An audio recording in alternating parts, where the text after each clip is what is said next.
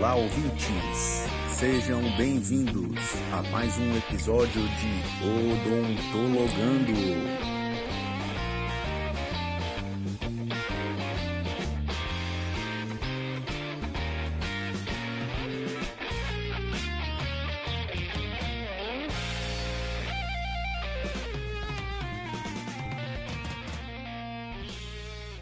Olá, pessoal! Estamos aqui para mais um episódio do Odontologando, podcast do curso de odontologia do Centro Universitário Uniceplai.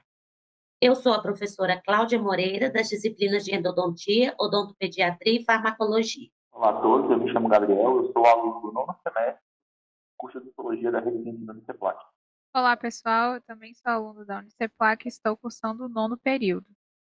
Hoje, para esse episódio, está conosco a doutora Aline Úrsula, graduada em odontologia pela Universidade de Brasília, especialista em prótese dentária pela Unesp Aracatuba, especialista em plantodontia pela Unesp Aracatuba, mestre e doutor em prótese dentária pela Unesp Aracatuba, pós-doutora pela Universidade de Toronto e professora de prótese dentária da Universidade de Brasília. Professora Úrsula, em primeiro lugar, gostaria de agradecer a senhora ter aceito o nosso convite. É uma honra tê-lo conosco eu tenho certeza que será um episódio inesquecível. Fique à vontade. A palavra está com a senhora. Agradeço. Nossa, imagina a honra que eu estou aqui de participar com vocês. É, claro que eu não conheço todo mundo, mas eu espero ter a chance de conhecer cada vez mais pessoas e chamar mais pessoas para o projeto de extensão que eu coordeno. Então, é uma grande alegria poder divulgá-lo e estar entre amigos. Né? Então, acredito que vai ser perfeito. Obrigada, professora. Olá, professora.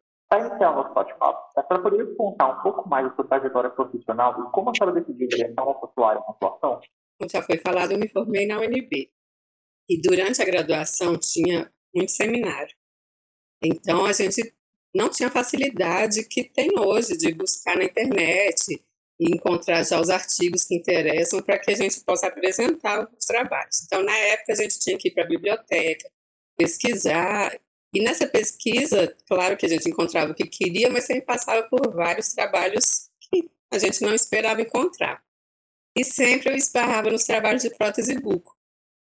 E me chamava muita atenção, porque não tinha no currículo da graduação. E eu pensava, gente, será que é só internacional esse trabalho? Mas os pacientes com defeitos maxilofaciais devem existir em toda parte deve existir em, em todo lugar também a formação para essa especialidade.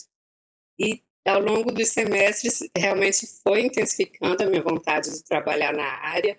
É, eu fui buscando no Brasil onde que existiam centros de reabilitação, são pouquíssimos, comparando com as outras especialidades da odontologia, realmente os cursos de formação também são mais raros. E aí, quando chegou o ponto em que eu me formei e estava pronta para definir a vida, eu tive a oportunidade de ir para Aracatuba, onde tem, né, atualmente ainda tem o Centro de Oncologia, onde tem atuação é, em reabilitação protética maxilofacial. E pouco antes de me formar, eu estava na organização da jornada acadêmica da UNB e foi quando eu conheci o, o professor que foi meu orientador de mestrado, doutorado, que veio para Brasília ministrar uma palestra sobre prótese bucomaxilofacial. Eu pensei, é o destino. Tudo está coincidindo. Na minha turma, só eu que gostava de prótese dentária e prótese bucomaxilofacial, então, nem se fala que as outras pessoas sabiam nem que existia. E aí eu conversei com ele, falei que eu tinha muito desejo de ser professora, que a prótese bucomaxilo vinha me chamando a atenção há bastante tempo, mesmo não tendo contato né, com especialidade. E ele propôs que se eu tivesse interesse e disponibilidade, que fosse para Araçatuba e lá teria chance de conviver um pouco com a especialidade, estagiar e ver o que, que ia fazer do futuro. E foi assim que eu migrei mesmo para Araçatuba logo que eu me formei, comecei a atuar como estagiária na prótese buco e fui trilhando minha pós-graduação história foi assim: quando eu terminei lá, voltei para Brasília, ainda não existia o serviço, e busquei, junto aos meus ex-professores, a possibilidade de, de, começar a mostrar o que é que poderia ser possível junto aos pacientes oncológicos inicialmente, e depois fui expandindo até que começou um serviço real e de referência. Muito bom. Professora, qual, de forma simplificada, né, nosso público não conhece muito a fundo a prótese buco, você poderia explicar a diferença de uma prótese convencional e da prótese bucomaxilo?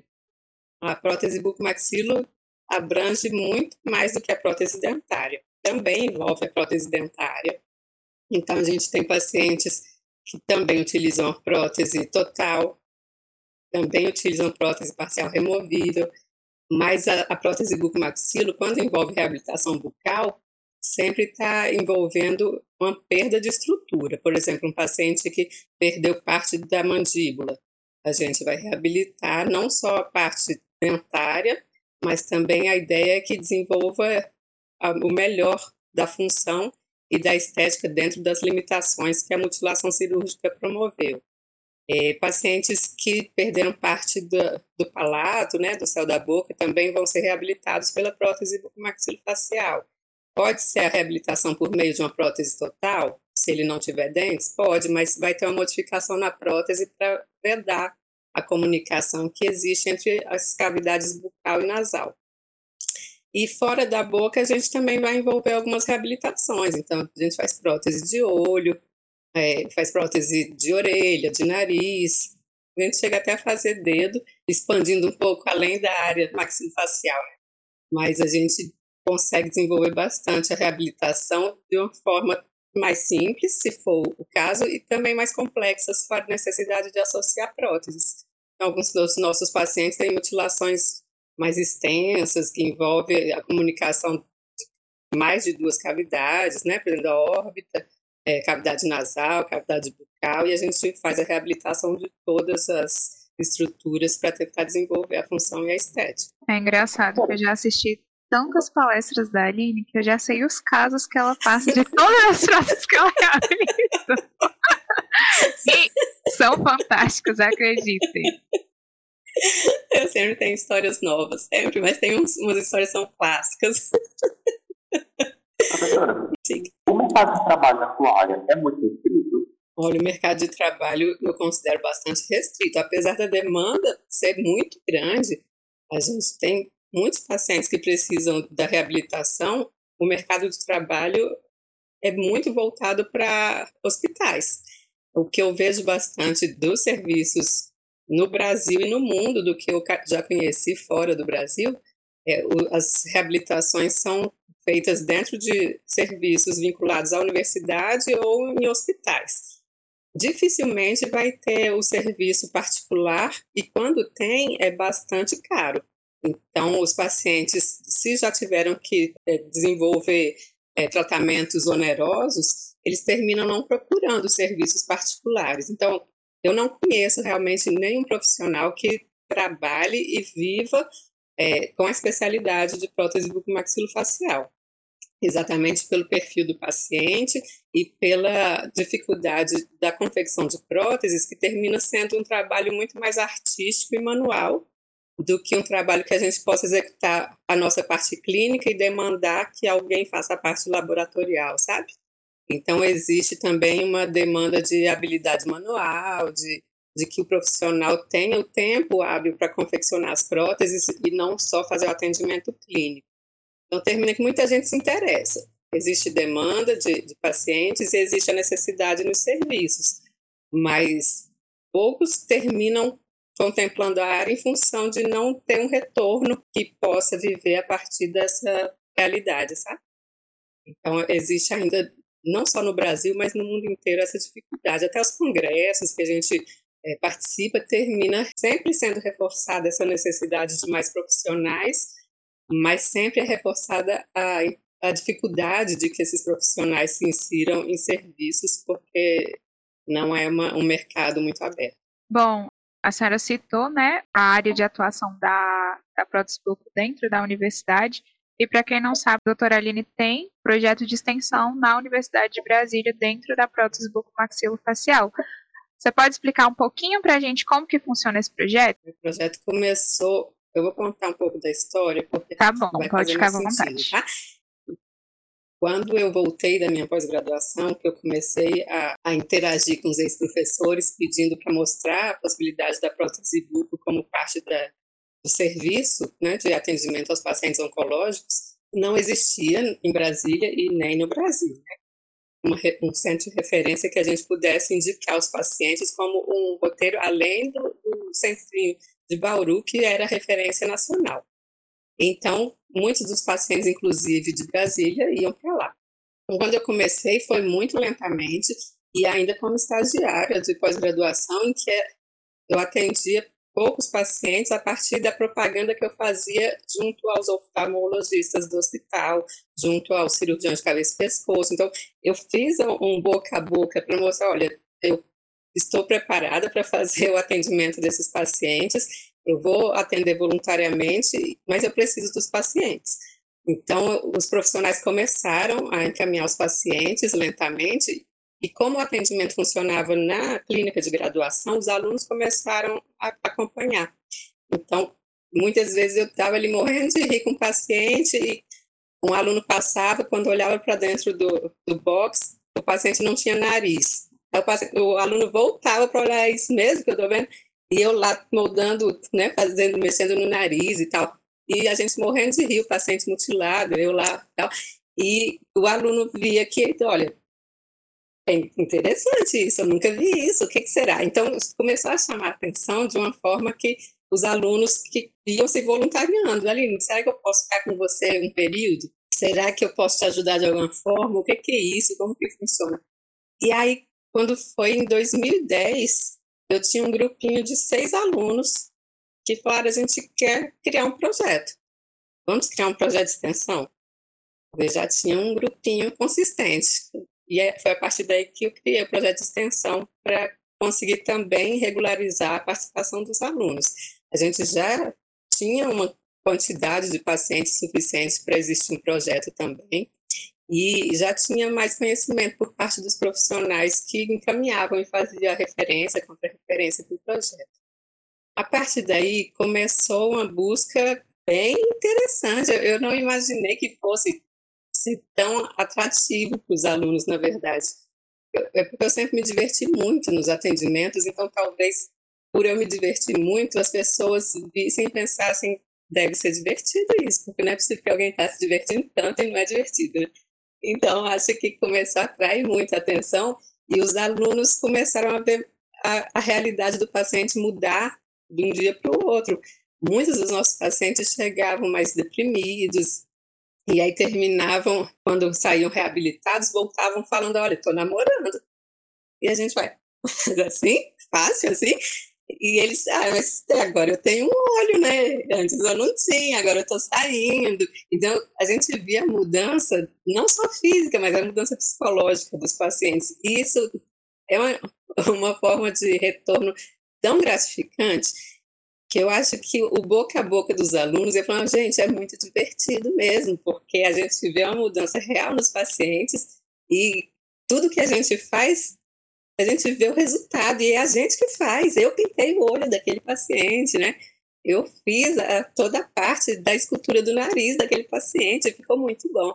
Então, começou o boca a boca de uma forma que em alguns semestres eu, eu recusava entrada de alunos porque achava que não ia dar conta do volume. Até que chegou um ponto, em 2019, que eu estava com 60 alunos do projeto. Era absurdo.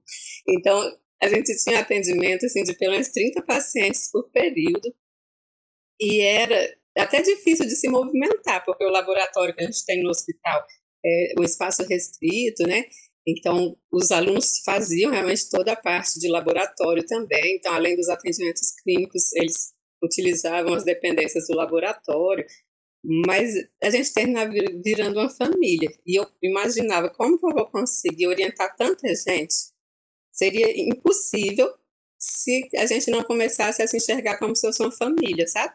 Então, terminava que o aluno que estava mais tempo no projeto começava a ensinar o que estava entrando. E isso, à medida que os alunos iam ganhando experiência, eles queriam também passar essa experiência para os outros.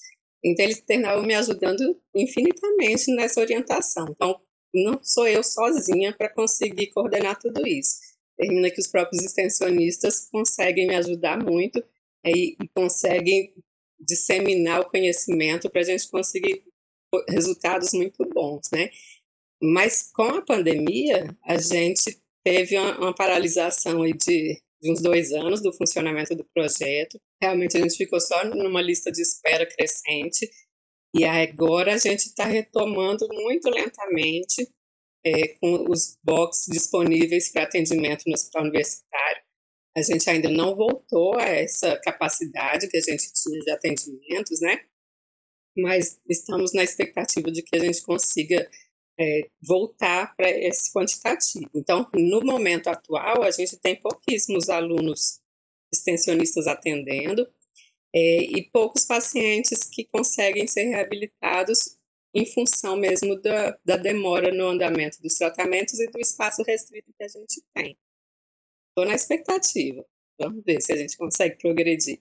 Os profissionais continuam encaminhando os pacientes, sempre o profissional, que seja da rede pública ou da rede privada, ele encaminha para o hospital universitário. A gente tem uma lista que segue uma ordem de, de prioridades também. Né, de acordo com o caso, já existe a possibilidade do paciente ser atendido com urgência maior. Mas a gente está enfrentando algumas limitações bem importantes. Professora, qual público apresenta maior prevalência no uso de público maxilofacial? São afetados, uma formação congênita? Olha, o que a gente mais tem de pacientes, desde que a gente começou o projeto, é de trauma mesmo, é paciente que foi mutilado por trauma. Mas a gente vê que os casos mais complexos são em função das patologias. Então, normalmente, os casos que envolvem mais um defeito mais complexo, uma dificuldade maior de reabilitação, normalmente vem em função de alguma patologia, principalmente é, os pacientes oncológicos, né, trazem esse problema. Mas a gente tem um volume muito grande de pacientes para confecção de prótese ocular e a maioria é realmente de trauma. Então tem, tem histórias assim, cada um vem com uma história que a gente fala, não, não existe isso, não é possível. E, porque cada um tem um, um relato de situações totalmente inesperadas que geraram mesmo aquele defeito. Mas também a gente tem os pacientes que são é, apresentam o defeito em função de terem nascido assim, né? De, de a herança genética, de terem a malformação em função de, de algum motivo, ou mesmo idiopático. Então, a gente tem as três situações, mas mais prevalente é mesmo em função de trauma. E dentro dessas, dessas desses casos mais frequentes, quais são as próteses mais frequentes, tanto intra quanto extraoral, que vocês costumam fazer? Ah, mais prótese ocular, ou não tem isso? É tudo igual. Tem, sim. Olha, da, atualmente mesmo a gente está com uma lista de espera de mais de 170 pacientes. Da lista de espera, por volta de 100 pacientes é prótese ocular. Então, assim, é absurdamente maior o número de pacientes para prótese ocular. Agora, pacientes para prótese nasal normalmente quase não aparece, é bem raro. E pacientes oncológicos para prótese intrabucal também tem bastante, mas é um, número inferior ainda aos pacientes para prótese ocular. E mais tem é para prótese ocular. E aí a gente vê que o interessante é porque a pró, tanto a prótese ocular quanto as próteses intrabucais, elas são confeccionadas em resina acrílica. E aí a gente tem um tempo médio de substituição dessas próteses de cinco anos. Então seria esperado que a gente tivesse uma quantidade mais ou menos equilibrada, inclusive dos pacientes que retornam né, para a substituição das próteses. Enquanto que as próteses faciais nasal, auricular, as óculo-palpebrais são confeccionadas em silicone. Normalmente, a cada ano precisa fazer a substituição. E a gente não vê um volume tão grande desses pacientes. Eles terminam retornando também um tempo mais espaçado do que a gente recomenda. Então, o volume de necessidade mesmo é de próteses oculares, é enorme. Não, é engraçado que a gente, se olhar, quantos conhecidos vocês têm que não tenham? Eu não conhecia ninguém. Então, de repente, quando a gente oferece o serviço, começa a aparecer tanta gente de onde surgiu tanta gente. Realmente, que, faz que a gente não percebe, né? A gente não percebe que as pessoas estão por aí.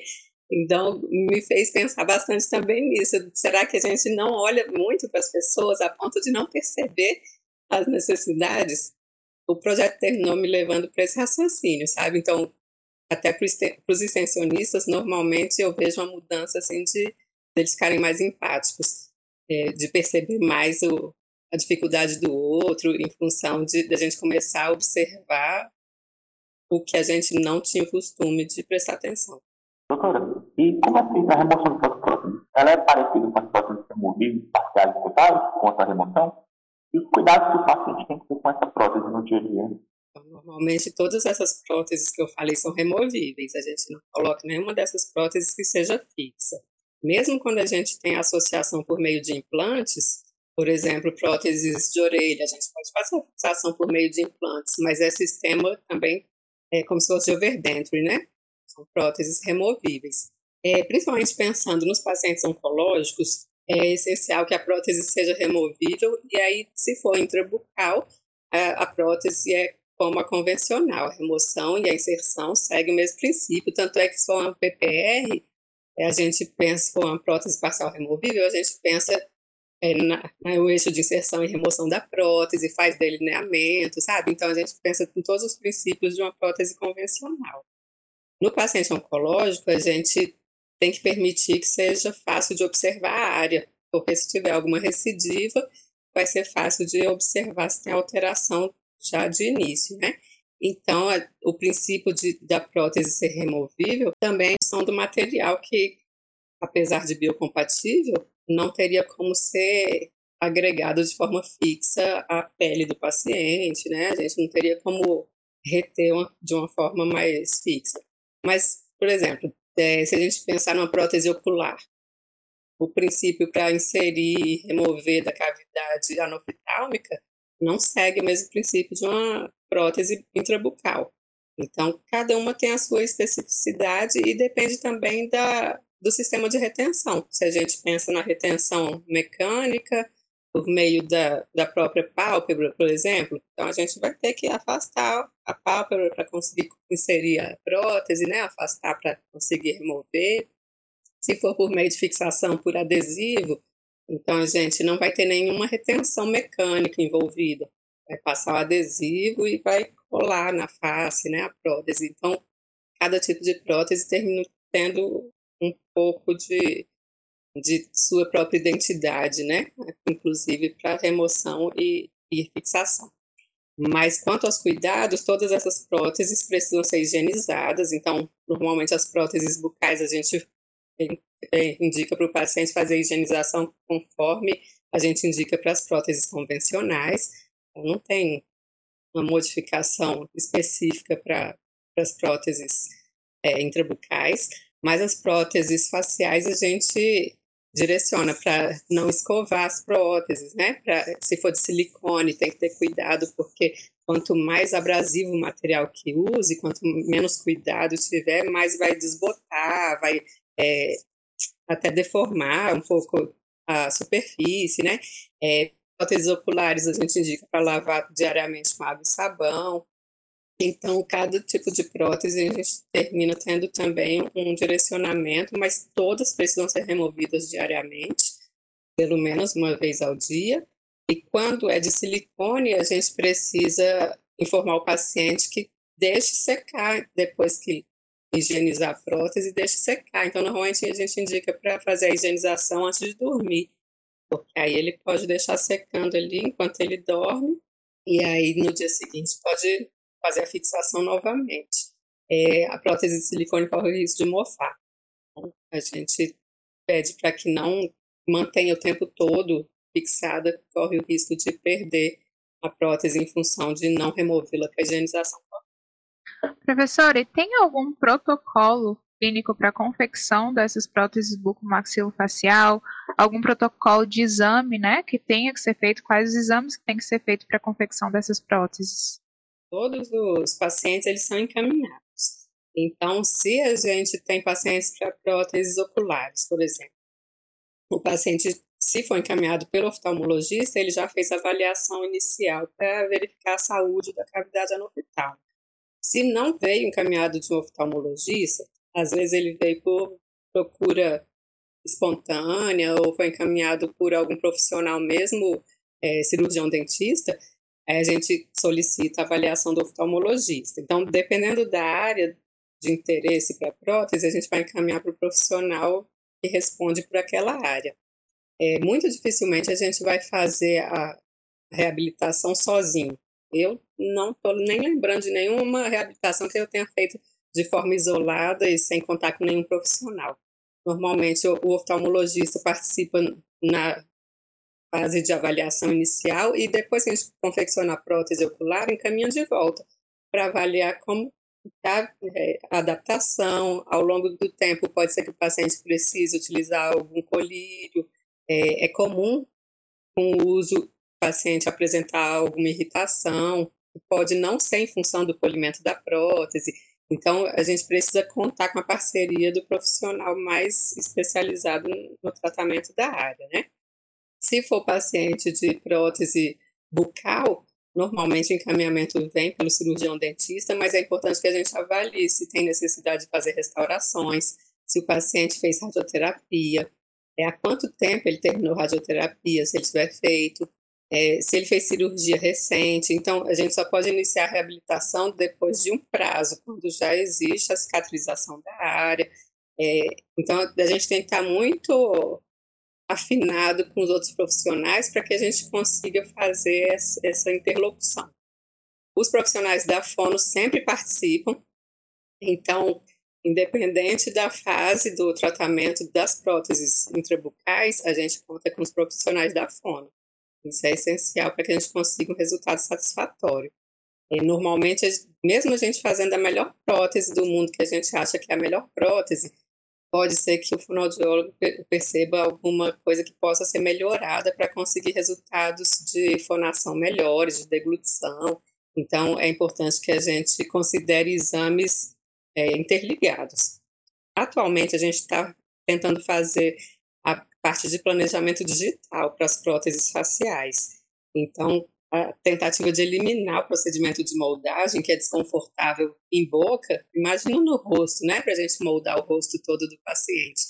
Então, a gente está tentando fazer exames, é, por exemplo, a partir de uma tomografia que o paciente já tem, a gente já está trabalhando no planejamento digital.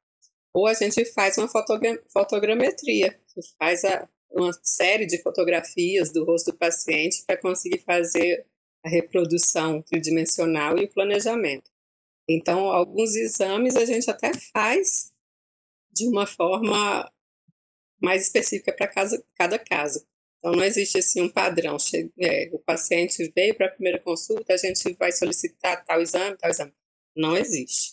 Mas a gente vai ver cada caso a caso e dependendo de cada caso, a gente vai contar com os outros profissionais logo de início ou vai acionando os colegas à medida que o tratamento avança. E aí, para cada prótese, tem um protocolo de confecção. Por exemplo, para a prótese ocular, a gente tem que fazer primeiro a esclera artificial, adaptar, né, identificar o volume mais ideal. A gente vai ter que pintar a íris, né, para identificar uma similaridade, tentar encontrar a cor mais próxima é, caracterizar a esclera. Então, a gente vai ter sessões clínicas vinculadas ao andamento laboratorial. Para a prótese nasal e para as outras faciais, é o mesmo processo de provar esculturas, né? tentar adaptar melhor as margens, deixar as margens bem finas. Então, envolvem consultas sequenciais em que a gente tem o protocolo de confecção dessas próteses, sim. E aí, à medida que a gente vai observando a necessidade de incorporar exames, vai incorporando, mas normalmente está mais vinculado ao planejamento digital que a gente tem, tem pensado nos exames. E para finalizar, teve algum caso interessante que a senhora tem acompanhado e que possa nos contar? Você tem muito caso interessante. Tem mesmo. É um mais engraçado que o outro. É, tem tanto caso que eu fico até perdida. Ó, um dos casos que mais. Eu vou contar alguns e aí vocês veem o que é que, que fica mais interessante. É, um dos casos que eu lembro mais, por, é, até pelo, pela evolução, pelo tempo de evolução, é de uma paciente que começou o tratamento com dois anos de idade. E aí ela perdeu, é, essa aí, a Karina deve conhecer. É, essa paciente, ela tinha dois anos de idade quando teve retinoblastoma. E foi logo quando eu comecei o serviço, quando eu estava fazendo minha propaganda boca a boca ali de existe um serviço, eu faço prótese e tal. E aí ela precisou de uma prótese ocular. E eu não, não tenho muita afinidade com o mundo infantil, sabe? Não, não sou muito odontopediátrico. E aí eu sempre achei muito difícil entrar no mundo infantil e contar história, não sei o quê. Então eu já imaginei que fosse difícil o tratamento dessa paciente, como foi realmente. É, eu precisava de duas auxiliares para segurarem a, a paciente, além da mãe dela. E aí imagina, uma criança já fica irritada a gente mexer em boca, né? Imagina eu tentando mexer no olho dela. Ela ficava aflita gritava, esperneava e tal, mas eu sei que depois de algumas consultas testando a prótese e tal, eu consegui instalar uma prótese. E aí já ela acalmou, a gente deixou acalmar, a prótese estava no olho, aí entreguei o espelho. Aí ela olhou e falou assim: Nossa, eu tô linda. Pronto. A partir daí, ela deixou mexer e deixava tratar. Era a coisa mais linda do mundo. E hoje em dia ela tem 17 anos e continua em acompanhamento. A gente continua substituindo as próteses. Ela já, já passou da minha altura, que não é muito difícil. Ela tá linda, sabe? Trabalhando, estudando, super, super feliz. E a gente vê que o tratamento não. A gente pergunta para ela, inclusive, teve um momento em que eu perguntei para ela, ano passado, que a gente estava fazendo entrevistas com alguns pacientes. E a gente perguntou o que, que você pensa assim quando pensa no projeto, né? Aí falou, ah, é, é uma extensão da minha casa, porque eu, desde que eu lembro como eu era, eu lembro do projeto. Eu não lembro de como eu era antes do projeto. Ela tinha dois anos de idade, né? Então, realmente, a gente viu crescer e à medida que ela foi crescendo, a gente foi observando que ela não ficou traumatizada, não foi uma questão que ela precisou trabalhar como se fosse uma deficiência e que ela fosse diferente. Não, ela, ela sempre se sentiu completa. Tanto é que a mãe dela contava que é, várias vezes ligavam da escola para ela falando: olha, vem porque ela tirou o olho e tá brincando com esse olho, os coleguinhas querem brincar com o olho também. Então a gente está preocupado se o coleguinha vai meter o dedo no olho do outro, né? porque ela tirava a prótese e começava a colocar no nariz, ah, olho no nariz, olho na orelha. E aí, assim, brincando, então virou brincadeira de criança, né? É, então a gente vê que a recuperação dela não foi traumática, não foi uma reabilitação que, ai meu Deus, coitadinha. E é o que a gente observa mais nos pacientes. A gente fica preocupado como se eles fossem ter algum problema e, e, se sentir diferentes. Não, a gente que eu acho que está sendo educado a, a olhar como se fosse diferente, né? E isso também a gente reforça muito no projeto. Quem é recente no projeto, o primeiro dia que está lá, eu já falo, olha, faz cara boa. Pode ser que a pessoa tire o rosto inteiro e fale oi. Aí você fala, oi, bem-vindo. então, assim, a pessoa precisa entender que ela está completa ali. A gente só vai ajudar um pouquinho no que puder. Então, teve, teve outro paciente também que veio com sete meses. Esse também é especialíssimo, assim. Ele já está com 12 anos hoje. É, teve, é, em 2019, foi a última foi uma das últimas consultas que a gente teve com ele. Ele agora está morando nos Estados Unidos. E aí, em 2019, uma das últimas clínicas que a gente fez antes da pandemia, a gente comemorou o aniversário dele de surpresa. E aí, todos os outros pacientes participaram e foi super divertido, porque ele é, é daqueles que fazem amizade com todo mundo. Então, começou a usar a prótese ocular com sete meses de idade, já estava completando nove anos de vida e super comunicativo e olhava um olhava o outro e mostrava olha isso aqui é uma prótese também pode ficar tranquilo você vai ser bem tratado e tal e aí teve até música E foi um paciente que perdeu parte da maxila que cantou. Cantou os parabéns e tal, e puxou um monte de música lá no violão. Então, a gente vê que eles realmente participam como se fosse uma família. E esse paciente, inclusive, que cantou, ele trabalha na UNB. Eu o conheci antes dele ter câncer. Ele já era meu conhecido de antes. Ele tinha me ajudado no momento que eu precisei na UNB e de repente ele estava na minha clínica precisando da minha ajuda. Essa é outra história também que para mim assim foi uma, uma mudança também de, de perspectivas. Ele era um homem super forte que um dia foi o meu suporte e de, repente eu estava tendo a chance de, de fazer por ele um pouquinho também. E aí ele encontrei com ele ontem ele falando, olha, é, um dos momentos mais felizes da minha vida foi quando eu coloquei a prótese e escutei a minha própria voz. Porque a mutilação modifica o som da voz, né? Então ele falou: Olha, desse dia eu não esqueço que eu chorei. E realmente, todo mundo que estava em atendimento ali com ele chorou. Então, a gente tem muitas histórias marcantes, muitas histórias muito engraçadas, mas muitas histórias muito emocionantes, sabe? Então, é, a gente termina tendo tanta, tanta vivência em tão pouco tempo junto com os pacientes que a gente termina realmente convivendo como se fosse família. É, do tipo deles ficarem mandando mensagem, e aí, como é que você tá? Acabou o tratamento e agora? Tô morrendo de saudade, sabe? Então, é muito bom. É uma área que, que eu acho que é das mais gratificantes, na verdade, porque a gente tem a, a possibilidade de fazer um pouquinho além. É, muito além do que eu imaginava quando pensei em ser dentista. E agora eu, eu tento passar isso para os meus alunos porque faz muita diferença. Se a gente puder fazer um pouquinho de diferença no mundo, acho que já já está contribuindo demais, né? Eles querem histórias engraçadas. Ai, a Aline é ótima. Ai, Aline. Mas, olha, mas eu acho que é isso que você falou, né? É você poder fazer, plantar alguma coisa a mais na vida de alguém, né? Então, assim, são, às vezes são pequenos atos que transformam a vida de uma pessoa para sempre, né? Sim. Igual essa pessoa, o último caso que você contou, que era uma pessoa que era uma pessoa que te ajudou no momento que você precisou e que, entre aspas, você devolve a ele a vontade, às vezes, até de viver, de, de entrar, né, se ingressar novamente no mundo que ele vivia. Então, acho que são coisas que um pouquinho faz muito pelo outro, né?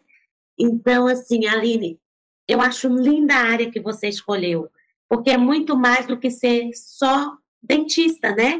É você também ser um anjo na vida das pessoas que vocês ajudam, é ser artista, porque eu, particularmente, não me vejo moldando um olho ou moldando o nariz, então acho que vocês também são artistas, vocês acabam pintando uma tela, né? Sim. Então não é só a parte prática, técnica da odontologia, é você pintar uma tela mesmo, isso é dom, né? Às vezes a gente consegue fazer pela técnica, mas a pessoa precisa ter um dom para essa parte, né? É você ser artista mesmo. E fora isso, toda a questão da empatia, do amor, igual você falou, quando o aluno é novo, olha, sorriso, né? Então, aqui não é achar que o outro é diferente. Nossa, é muito lindo, é muito bom saber. E eu tenho certeza que o projeto já fez e faz diferença, grande diferença na vida de muita gente. É uma pena que, por conta da pandemia, diminuiu o número de pessoas que são atendidas, né? Mas que a gente torce para que volte, né? Porque, e aquilo que você falou também, quantas pessoas que a gente às vezes precisa e que a gente nem presta atenção. E quando você começa um projeto desse, você vê quanta necessidade tem de poder ter um trabalho desse. E que é pouco, como você falou, aqui no mundo, né? Não uhum. tem muita, tem muita procura, mas não tem muita oferta do serviço.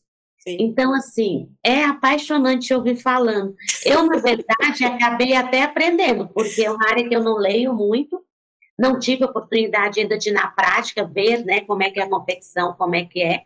Então, a gente acaba aprendendo também.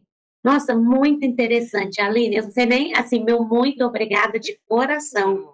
Eu acho que quando as pessoas ouvem, um, por exemplo, um relato desse, às vezes a pessoa conhece alguém e não sabe onde que a pessoa pode procurar, né? Às vezes, ó, nossos alunos escutam e, de repente, nunca pensaram em ir para essa área. Sim. Então, a gente acaba abrindo tanta oportunidade para quem precisa e para quem quer também trabalhar com isso.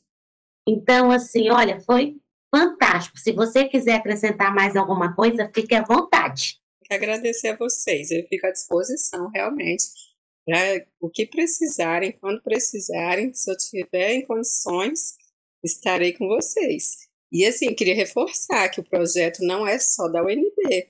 A gente faz questão de ter extensionistas de outras faculdades, profissionais já formados. A gente estava em 2019 até com o pessoal da engenharia no projeto. Então a gente agrega todo mundo que pode, porque a gente dá serviço para todo mundo.